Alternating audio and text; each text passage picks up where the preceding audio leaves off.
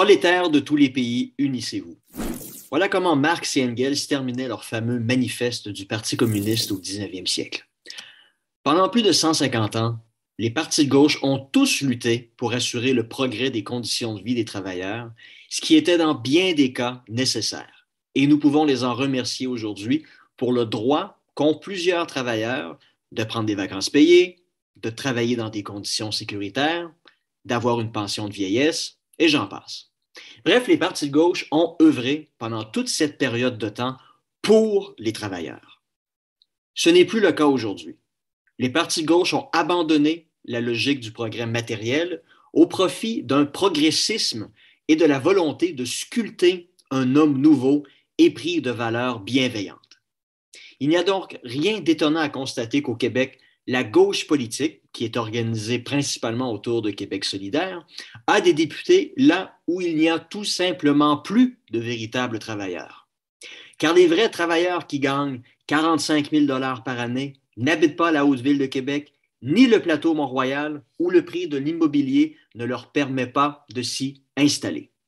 Cela n'empêche toutefois pas nos amis solidaires de continuer à réclamer le droit exclusif d'être supposément le Parti des travailleurs. Leur hypocrisie n'échappe plus à personne. En fait, cette gauche est de plus en plus en décalage avec les intérêts des travailleurs et des gens de la classe moyenne qui voient leur pouvoir d'achat diminuer ou qui seront bientôt, si ce n'est déjà le cas, dans l'incapacité de pouvoir s'offrir une maison. Non, la gauche québécoise cherche plutôt à défendre des valeurs post-matérialistes, c'est-à-dire des valeurs que l'on peut se permettre d'adhérer une fois que l'on sait que la satisfaction de nos besoins de base sont satisfaits grâce à un généreux, salaire, à l'opposé des valeurs matérielles qui portent davantage sur la capacité de remplir son frigo de nourriture et de pouvoir faire ses paiements à temps. Dans cette perspective, le remplacement du progrès matériel des travailleurs au profit de la promotion de valeurs progressistes passe maintenant par la volonté de limiter tout ce qui nuit de près ou de loin à l'environnement, leur nouvel évangile rédigé par Sainte Greta, ou qui contribue à la soi-disant discrimination systémique. Un concept fourre-tout qui permet désormais à quiconque de se voir traité en victime et de bénéficier d'un traitement spécial.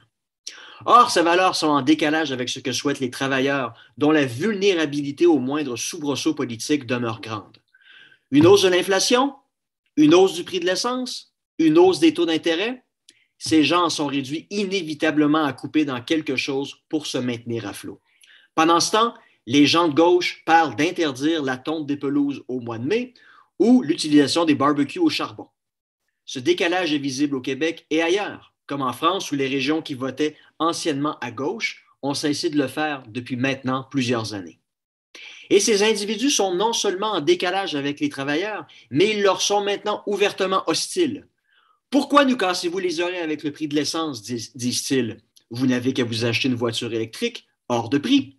Ou, alors que les véritables enjeux sociétaux sont la discrimination envers les personnes LGBT et autres lettres de l'alphabet, ainsi que les changements climatiques, pourquoi nous parlez-vous bien égoïstement de votre pouvoir d'achat?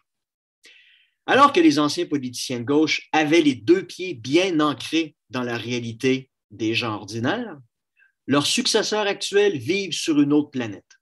La raison est que ces personnes n'ont jamais véritablement travaillé avant de faire le saut en politique. Combien de députés de Québec solidaire étaient plombiers ou employés dans un entrepôt avant de se faire élire? Combien? Ce sont en fait pour plusieurs d'entre eux des gens issus de la petite bourgeoisie bien nantis et surtout bien pensante. Bourgeoisie qui, étonnamment au temps de Marx et d'Engels, méprisait les travailleurs. Ah, les portes tournantes de l'histoire sont bien ironiques, n'est-ce pas? La gauche d'aujourd'hui a tout simplement perdu son âme historique.